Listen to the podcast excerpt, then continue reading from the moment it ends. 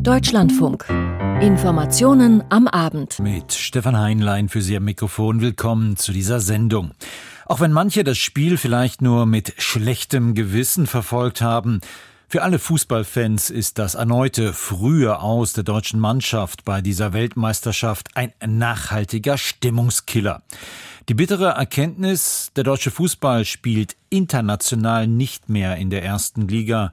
Heute wurde ohne uns weitergekickt in Katar unser ausführlicher WM-Block zum Schluss dieser Sendung. Davor heute am Ende dieser Woche innenpolitisch noch einmal ein arbeitsreicher Tag im Parlament. Erneut ging es um die Reform des Ausländerrechtes. Die Ampel hat sich hier für diese Legislaturperiode eine Entrümpelung vorgenommen, was der Opposition an vielen Stellen so gar nicht behagt. Dennoch heute mit der Regierungsmehrheit die Entscheidung für ein sogenanntes Chancenaufenthaltsrecht. Es soll gut integrierten Ausländern ohne gesicherten Status eine dauerhafte Bleibeperspektive verschaffen. Die Einzelheiten von Dirk Oliver Heckmann. Der vorliegende Gesetzentwurf sei kein SPD-Gesetz, kein Gesetz der Grünen und auch kein liberales, sondern ein Gesetz der Vernunft, das für über 135.000 Menschen den unwürdigen Zustand der Kettenduldungen beenden könnte. Das machte gleich zu Beginn Helge Lind für seine SPD-Fraktion deutlich. Und er hatte ein Beispiel parat von einem jungen Mann, der kürzlich erst vor seinem Wahlkreisbüro stand. Seit sieben Jahren aus Guinea gekommen fast verreckt auf der Anreise. Er hat sofort Deutsch gelernt. Er hat sich immer Arbeit gesucht, nie von Transferleistung gelebt. Der Mann ist besser integriert, der ist Deutscher, als ich es je sein könnte. Was für einen Sinn macht es, diesem Mann eine Chance in diesem Land zu verwehren? Es macht keinen Sinn. Das Chancenaufenthaltsrecht, es zielt auf Personen, die schon mehrere Jahre in Deutschland leben und nur geduldet werden, etwa weil im Heimatland Krieg herrscht oder der Herkunftsstaat bei der Rückführung nicht kooperiert. Wer zum Stichtag 31.10. fünf Jahre in Deutschland lebt und nicht straffällig geworden ist, soll 18 Monate lang Zeit bekommen, um die Voraussetzungen für einen langfristigen Aufenthalt zu erfüllen. Dazu gehören etwa Deutschkenntnisse, ein Bekenntnis zur freiheitlich-demokratischen Grundordnung und die Sicherung des eigenen Lebens. Lebensunterhalts. Auch Stefan Thome von der FDP warb für das Vorhaben. Die Koalition werde mit dem zweiten Gesetz, das zur Abstimmung stand, die Asylgerichtsverfahren beschleunigen. Auf der anderen Seite müsse es bei der Integration vorangehen. Es ist doch ein Widerspruch. Einerseits über Arbeitskräftemangel zu klagen, aber die, die bei uns arbeiten wollen, daran zu hindern, ihnen Steine in den Weg zu legen. Widerspruch von der Unionsfraktion. Ein Bleiberecht gebe es bereits für abgelehnte Asylbewerber, die einen qualifizierten Beruf ausübten oder eine Berufsausbildung machten, so Fraktionsvize Andrea Lindholz. Die Ampel aber wolle auch Menschen ein Aufenthaltsrecht geben, die aktiv über ihre Identität getäuscht oder jegliche Mitwirkung verweigert hätten. Sie, liebe Kolleginnen und Kollegen, belohnen damit die Falschen. Sie belohnen Identitätstäuscher und Sie diskriminieren alle Ausländer, die sich bei ihrer Einreise an Recht und Gesetz halten und die ihren Pass vorlegen. Das Chancenaufenthaltsrecht sieht allerdings vor, dass bei vorsätzlicher Täuschung ein Aufenthaltsrecht ausgeschlossen ist. Eine Gruppe von teils prominenten Unionsabgeordneten wollten dem Nein der Fraktionsmehrheit nicht folgen. Erfolgreiche Integration müsse Vorrang haben vor auch in Zukunft dauerhaft erfolgloser Abschiebung, hielten sie in einer persönlichen Erklärung fest. Unterzeichnet hatten diese Erklärung Ex-Gesundheitsminister Hermann Gröhe, der frühere Unionskanzlerkandidat Armin Laschet und die ehemalige NRW-Staatssekretärin Serap Güler. Keiner von ihnen stand auf der Rednerliste. Der Union gehe es womöglich eher darum, die eigene Identitätskrise zu überwinden, meinte Bundestagsvizepräsidentin Katrin Göring-Eckardt von Bündnis 90 Die Grünen und warnte vor den Folgen. Sie arbeiten daran, dass der Ruf Deutschlands in der Welt für all diejenigen, die sagen, wir könnten nach Deutschland gehen und unser Glück dort versuchen, die wir brauchen, dass der nicht nur beschädigt wird, sondern dass die Leute sagen, nee, dann gehen wir lieber woanders hin. Woanders sind wir willkommen, woanders können wir arbeiten, woanders können wir zum Wohlstand beitragen. Und das ist das Problem, das Sie haben, aber das Sie diesem Land auch machen, meine Damen und Herren. Am Ende stimmte der Bundestag in namentlicher Abstimmung für die Vorlage der Koalition. Unter den 57 Enthaltungen nach Deutschlandfunk Informationen unter anderem Serap Güler von der CDU. Dirk Oliver Heckmann. In der Politik ist es durchaus so wie im richtigen Leben. Es kommt nicht nur auf den Inhalt, sondern auch auf die Verpackung an. Und so haben Gesetze seit vielen Jahren schöne Namen, um die Paragraphen besser an den Wähler zu verkaufen. Heute Nachmittag ging es im Bundestag um das Kita-Qualitätsgesetz. Es braucht mehr Fachkräfte, um die Betreuung unserer Kleinsten zu verbessern, und dafür braucht es natürlich mehr Geld, so in einem Satz der Inhalt des Gesetzes. Mehr dazu von Gudula Geuter. Am Ende konnte Bundestagsvizepräsidentin Aidan Ösus eine breite Zustimmung des Parlaments zur Kita-Förderung verkünden. Ah, Entschuldigung, haben Sie dazu gestimmt? Ja. Also dann war das SPD, Bündnis 90, die Grünen, FDP und AfD haben zugestimmt. Wer hat dagegen gestimmt? Das habe ich jetzt nicht erwartet, sorry. Die CDU-CSU stimmt dagegen. Wer enthält sich? Die Linke. Einig waren sich auch Redner aller Fraktionen, wie sehr es auf frühkindliche Bildung ankommt. Sei es Anne Janssen, CDU, selbst Grundschullehrerin, die zunehmende Defizite beklagte. Wir Lehrerinnen und Lehrer können das in der Grundschule nicht mehr aufholen, da ist es zu spät. Aus diesem Grund bildet eben die frühkindliche Bildung ein wichtiges Fundament. Oder sei es Bundesfamilienministerin Lisa Paus von den Grünen. Am Bildungsort Kita wird das Fundament gelegt für frühkindliche Bildung, für die Sprachentwicklung, für die gesunde Entwicklung insgesamt, für Chancengerechtigkeit für jedes Kind also. Viel weiter ging die Einigkeit aber nicht. Redner der Ampelkoalition aus SPD, Grünen und FDP lobten das Gesetz. Es soll in Kraft treten, wenn Ende des Jahres das sogenannte Gute Kita-Gesetz ausläuft. Auch danach will der Bund die Länder unterstützen. Allerdings sollen die dabei weniger Freiheiten haben. Mehr Geld soll in Qualität fließen. Freilich hatten sich mehrere Bundesländer gegen die Vorgaben gesperrt. Der Kompromiss nach zähen Verhandlungen, nur wer bisher in die Senkung von Beiträgen investiert hat, soll das weiter dürfen, allerdings nicht überwiegend. Dorothee Bär, CSU, ging auch das zu weit. Das ist unehrlich, es ist ungerecht, es sorgt nicht für mehr Qualität. Im Gegenteil antwortete ihr Matthias Seestern-Pauli, FDP. Es bedeutet, dass zukünftig keine neuen Maßnahmen für pauschale Beitragsabschaffung auf Kosten der Qualität mehr finanziert werden. Es bedeutet, dass die Länder nun überwiegend, das heißt mehr als 50 Prozent der Mittel in die vorrangigen Handlungsfelder investieren müssen. Das wiederum eröffnet den Ländern die Möglichkeit, mehr für Fachkräfte, die sprachliche Bildung, die Kindertagespflege oder eine starke Kita-Leitung zu tun. Für die AfD liegen die eigentlichen Probleme in der Zuwanderung, die sich in zu wenig deutscher Muttersprache in der Kita niederschlage, so zumindest Nicole Höchst. Während Heidi Reicheneck von der Linkspartei und nicht nur sie beklagte, dass Sprachkitas bald nicht mehr in einem eigenen Programm gefördert werden sollen. Sie streichen nicht nur das Geld für die Sprachkitas, sie ignorieren auch die massive Inflation von über 10 Prozent und fallen damit hinter das Niveau des Gute-Kita-Gesetzes zurück. Das Programm unterstützt Fachkräfte für die sprachliche Bildung, wichtig vor allem für Kinder aus bildungsferneren Familien oder solche mit Migrationshintergrund. Statt durch ein eigenes Bundesprogramm sollen solche Fachkräfte in Zukunft durch die Länder gefördert werden oder wenn Sie wollen, auch durch die Bundeszuschüsse aus dem heute beschlossenen Gesetz. Auch die CSU-Politikerin Bär hatte die Überführung in Länderverantwortung kritisiert. Dagegen mahnte Erik von Malotki, SPD, alle Bund, Länder und Gemeinden müssten Verantwortung tragen. Ich höre aus vielen Bundesländern sehr gute Nachrichten. Aus NRW, aus Niedersachsen, aus Mecklenburg-Vorpommern sagen mir die Erzieherinnen und Erzieher, es ist eine gute Lösung. Wir haben eine Sicherheit, die Länder übernehmen das Programm. Wie sehr die Länder mitmachen, wird sich im Bundesrat zeigen. Der muss dem Gesetz noch zustimmen. Gudula Geuter. Die eigene Wohnung, das eigene Haus ist für die meisten die größte Anschaffung ihres Lebens. Lange hat man die Kreditraten abgestottert, um am Ende des Tages später auch den eigenen Kindern den Start ins Leben zu erleichtern. Doch heute beschloss die Ampel eine recht komplizierte Steueränderung, die die Übertragung von Immobilienvermögen für die Nachkommen in der Regel wohl deutlich teurer macht. Aus Berlin Johannes Kuhn. Die Erbschaftssteuer ist eine Dummensteuer, so das landläufige Sprichwort. Das sah auch das Bundesverfassungsgericht so. 2018 kippte Karlsruhe die bisherige Bewertung von Immobilien. Die orientierte sich in Westdeutschland noch an Werten aus den 60er Jahren. Die notwendige Anpassung betrifft nicht nur die Grundsteuer, sondern eben auch Vererbung und Schenkungen. Denn wer ein Haus, das inzwischen eine Million Euro wert ist, erbte, zahlte oft deutlich weniger Steuern als jemand, der eine Million Euro Bargeld erhielt. Das Jahressteuergesetz sieht ab 1. Januar nun eine Annäherung von Immobilienwerten an Marktpreise vor. Dabei stehe weniger das vererbte Eigenheim als weiteres Immobilienvermögen im Zentrum, so der Bonner Steuerrechtler Carsten Lorenz von der Kanzlei Flick-Gocke Schaumburg. Relevant ist es, wenn ich zum Beispiel neben meinem Einfamilienhaus vielleicht geschafft habe, eine Mietwohnung, ja, die ich fremd vermiete, damit Vermögensaufbau zu betreiben oder sogar ein ganzes Mietshaus.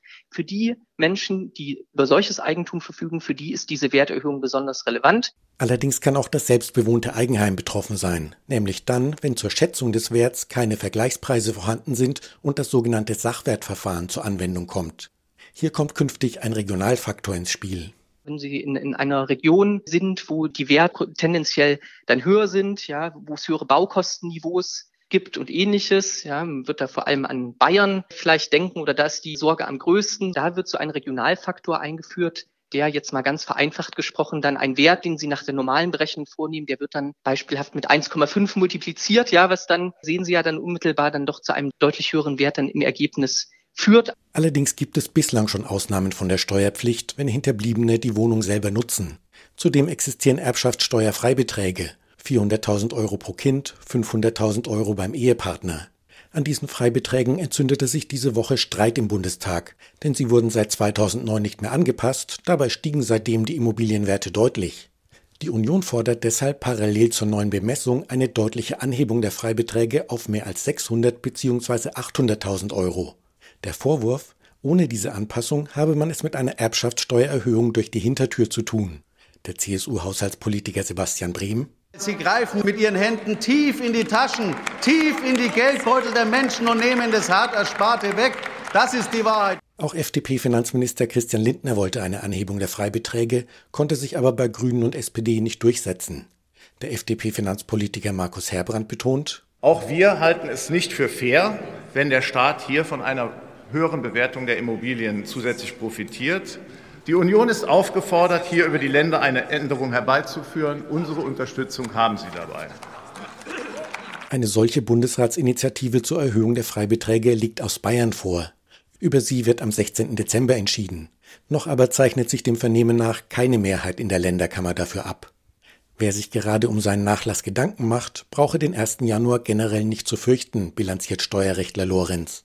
Das Ganze mit einer Schenkung bis zum 31.12. zu umgehen, sieht er skeptisch. Wenn Sie übertragen Vermögen, müssen Sie sich klar sein, dieses Vermögen ist weg. Und gerade insbesondere in dem Fall, wo es das eigene Haus ist, in dem Sie drin sind und wohnen, ja, ob Sie das jetzt schon auf Ihre Kinder übertragen sollten, da würde ich doch mal ein großes Fragezeichen dran machen, denn tendenziell ist hier bei der Nachfolgeplanung Gründlichkeit vor Schnelligkeit angesagt. Die meisten Erbschaften in Deutschland sind von der Änderung ohnehin nicht betroffen. Die Durchschnittserbschaft liegt je nach Berechnung zwischen 79.000 und 85.000 Euro. Die Hälfte aller Erbschaften liegt unter 33.000 Euro. Johannes Kuhn. Kein Tempolimit auf deutschen Autobahnen, so will es die Ampel trotz der Forderungen von Klimaschützern. Doch die freie Fahrt für freie Bürger ist ohnehin nur graue Theorie. Land auf, Land ab wird die Geschwindigkeit gedrosselt, weil Brücken und Straßen marode sind. Paradebeispiel für den Sanierungsstau vor einem Jahr wurde eine Autobahntalbrücke bei Lüdenscheid im Sauerland gesperrt. Für die Anwohner eine Katastrophe. Heute wurde im Bundestag über schnellere Planungs- und Genehmigungsverfahren debattiert. Kai Clement. Das von der Brückensperrung geplagte Sauerland findet an diesem Jahrestag viele Freunde im Bundestag. Auch Bernd Reuter von der FDP gehört dazu. Ich will euch ja nicht absprechen, dass euer Herz für diese Region schlägt, aber auch das Herz der Freien Demokraten schlägt für das Sauerland. Allen ist klar, was die Menschen in Lüdenscheid gerade durchmachen, weil nun schon seit einem Jahr die Rahmedetal Autobahnbrücke dicht ist und sich der Verkehr durch den Ort quält, ist eine Tortur. Paul Ziemiak ist Generalsekretär der CDU in Nordrhein-Westfalen. Wenn Ihnen jeden Tag 40 Tonner an Ihren Schlafzimmerfenstern vorbeidonnern, dann werden Sie am Ende krank. Das ist Körperverletzung, was viele an den Umleitungsstrecken jetzt erleben. Die Union will Tempo machen bei Brückensanierungen und Ersatzbauten, etwa indem Anhörungen von Behörden und Betroffenen oder auch Umweltverträglichkeitsprüfungen verkürzt oder gestrichen werden. Das Vergaberecht wollen CDU und CSU straffen. Wir wollen damit die Planungs- und Genehmigungsverfahren bei sanierungsbedürftigen Brücken um zweieinhalb Jahre verkürzen. Das ist eine Perspektive für die Region und für viele andere Regionen in Deutschland. Und so nennt Florian Müller von der CDU den Gesetzentwurf der Union ein Schnellspurgesetz für Brücken. Einigkeit gibt es in drei Punkten. Ja, die Lage in Lüdenscheid ist eine enorme Belastung. Und ja, die Rahmede Talbrücke ist nur ein Beispiel für insgesamt 4000 besonders marode Autobahnbrücken. Und nochmal ja, sanieren und bauen muss schneller gehen.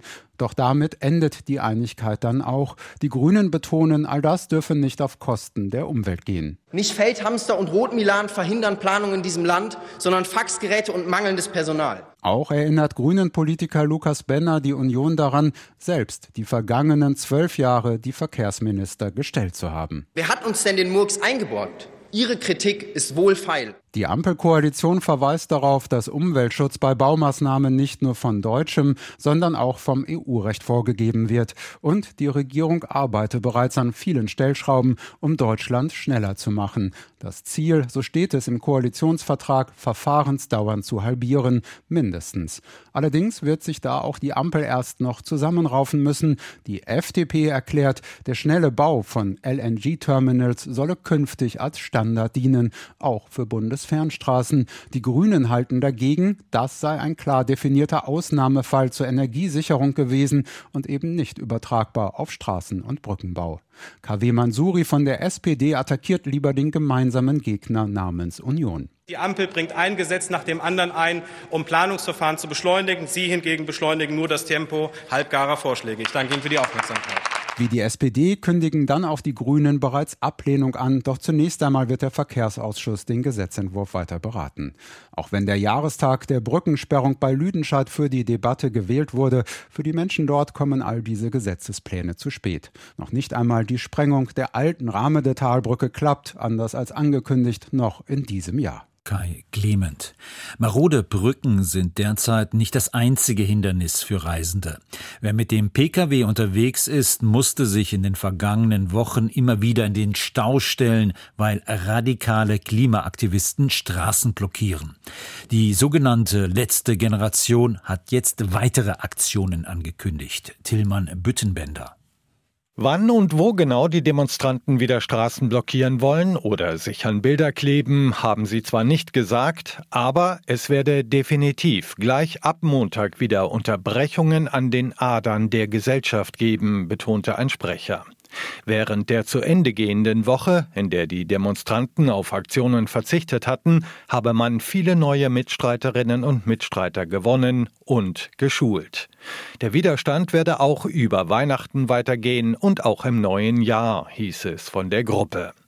Die Klimademonstranten der letzten Generation fordern zunächst, dass die Bundesregierung Tempo 100 auf Autobahnen und das bundesweite 9-Euro-Ticket durchsetzt. Grundsätzlich wollen sie mit Mitteln des zivilen Ungehorsams Maßnahmen gegen die Klimakrise erzwingen. Politik und Justiz tun sich bislang schwer im Umgang mit den Klimaaktivisten. Von Bundesland zu Bundesland gibt es gewaltige Unterschiede. Umso wichtiger die föderale Abstimmung. Heute eines der Themen für die Innenministerkonferenz in München. Ina Kraus berichtet. Bei der Innenministerkonferenz ging es diesmal ungewohnt kontrovers zu. Die Migrationspolitik spaltet die Innenminister von Union und SPD. Die Kommunen seien bei der Unterbringung von Geflüchteten am Limit, sagte der IMK-Vorsitzende und CSU-Politiker Joachim Herrmann zum Abschluss der Konferenz. SPD-Bundesinnenministerin Nancy Faeser sichert Ländern und Kommunen finanzielle Unterstützung und die Bereitstellung von Liegenschaften zu.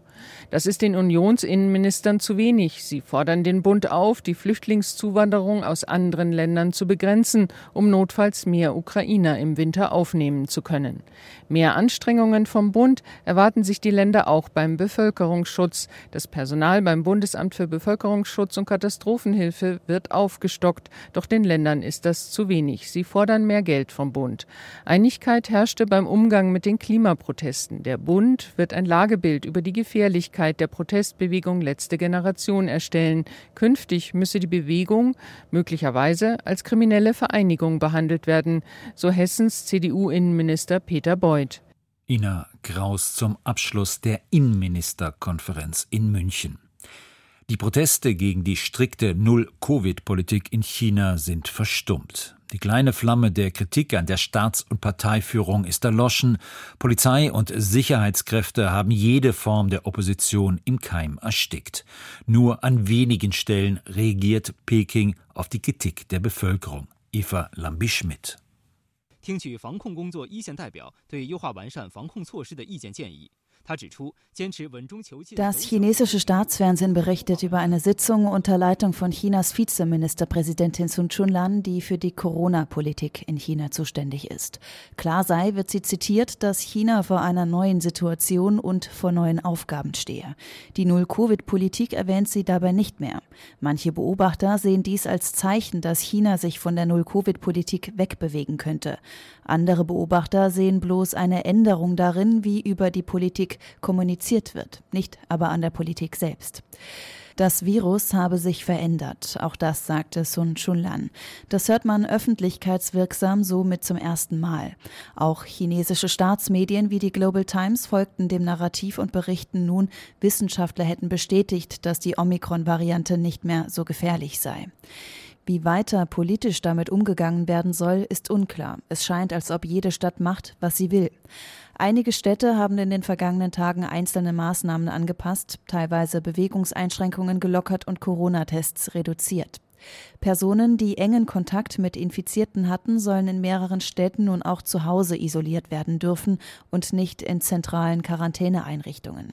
Das überrascht vor allem in den Corona-Hotspots des Landes Guangzhou und Chongqing, die in der derzeit größten Corona-Welle des Landes seit Beginn der Pandemie mit am meisten Infektionen aufweisen.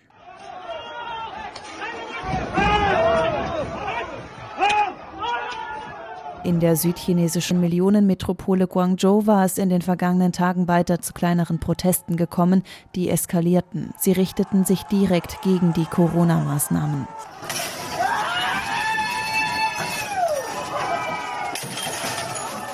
Auf Videoaufnahmen, die nachweislich aus dem Stadtteil Haizhou in Guangzhou stammen, ist zu sehen, wie Polizisten in weißen Ganzkörperschutzanzügen und Schilden über den Köpfen Information aufrückten, während sie von Demonstrierenden mit Gegenständen beworfen wurden.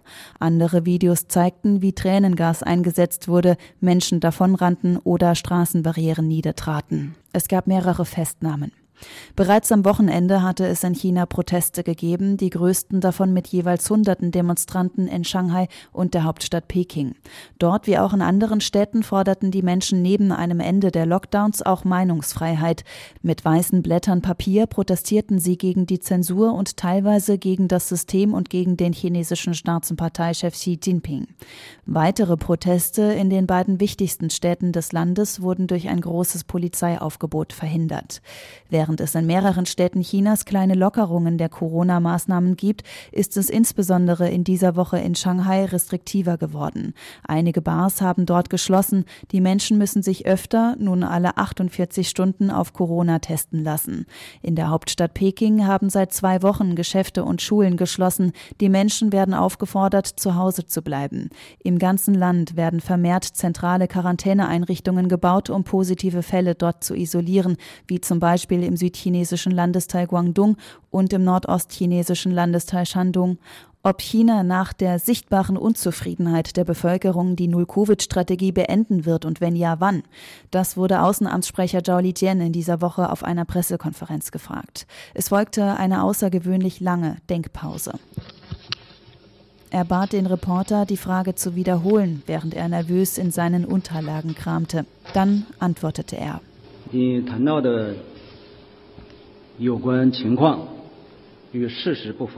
was sie sagen, ist nicht das, was in China passiert ist. China hält konsequent an der dynamischen Null-Covid-Politik fest. Eine Denkpause, die in China scheinbar weiter anhält. Ernsthaft öffnen kann die Volksrepublik auch nicht, denn ein Grundproblem ist weiterhin, dass Millionen ältere Menschen nicht ausreichend geimpft sind. Doch auch hier scheint es Bewegung zu geben. Die chinesische Staats- und Parteiführung hat angekündigt, das Impftempo zu erhöhen. Für den Deutschlandfunk aus Peking Eva Lambi-Schmidt. Deutschlandfunk. FIFA Fußballweltmeisterschaft.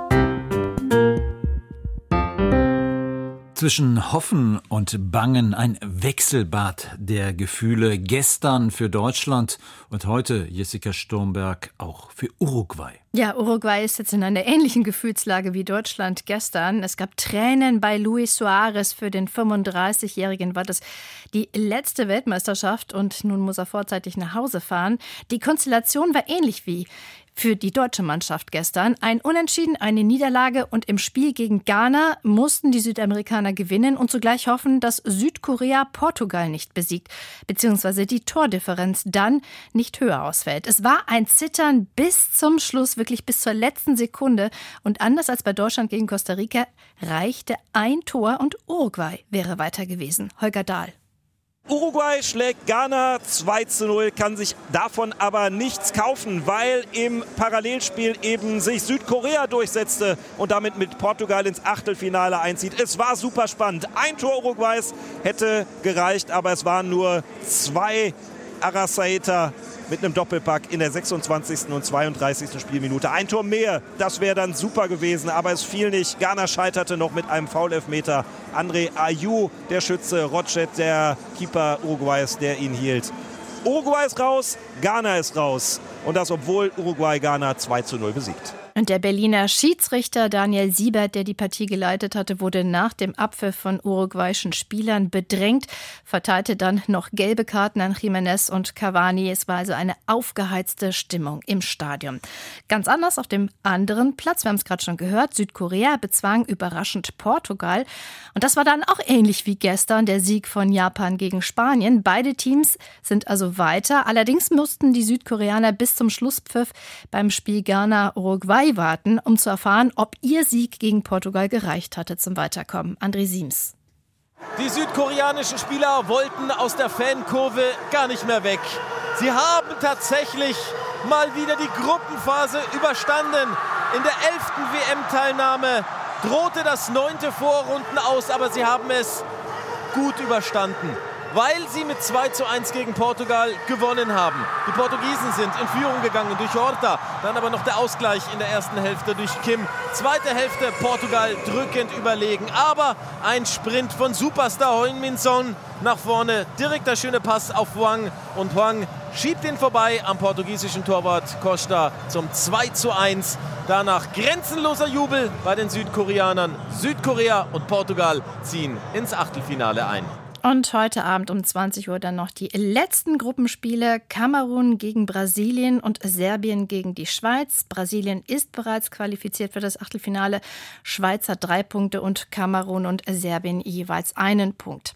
Während die Gruppen G und H noch ihre letzten Gruppenspiele austragen, befindet sich die deutsche Mannschaft auf dem Rückweg nach Hause und deutlich früher als geplant und gehofft. Und nachdem das dritte Turnier in Folge unbefriedigend verlaufen ist, zweimal hintereinander WM aus in der Vorrunde, wird beim DFB nun gegrübelt. Als Präsident Bernd Neuendorf am Flughafen stand, äußerte er sich kurz und interessant war, was er nicht sagte. Philipp Weiskirch. Im schwarzen Hemd trat Bernd Neuendorf vor die Mikrofone und Kameras. Zwölf Stunden nach dem Vorrunden aus der deutschen Mannschaft stand der DFB-Präsident also in der Abflughalle des Flughafens in Doha und sprach gute zwei Minuten zu den Journalisten. Sie können sich vorstellen, dass der Verlauf des gestrigen Tages für uns eine herbe Enttäuschung ist. Das Ausscheiden aus dem Turnier schmerzte außerordentlich. Trotzdem müsse der Verband den Blick nach vorne richten. Neuendorf hat einen Fahrplan entwickelt und der sieht so aus. Kommende Woche trifft er sich mit Bundestrainer Hansi Flick, Geschäftsführer Oliver Bierhoff und Aki Watzke als DFB-Vize und Vertreter der DFL. Gemeinsam wollen sie besprechen, was schiefgelaufen ist in der Wüste. Und diese Analyse muss auch umfassen die Entwicklung der Nationalmannschaft äh, seit 2018, seit der letzten WM. Wir werden auf dieser Grundlage dann weitere Gespräche führen. Ich bin großer Anhänger von klaren Verfahren. Das haben wir eingeleitet und äh, wir gehen davon aus, dass wir diese Gespräche in großem Respekt miteinander führen und auch vertraulich. Neuendorf möchte eine Perspektive für die Heim-EM, die schon in anderthalb Jahren ansteht. Ob Hansi Flick und Oliver Bierhoff eine Zukunft im DFB haben, ist unklar. Neuendorf sprach keine Jobgarantie aus.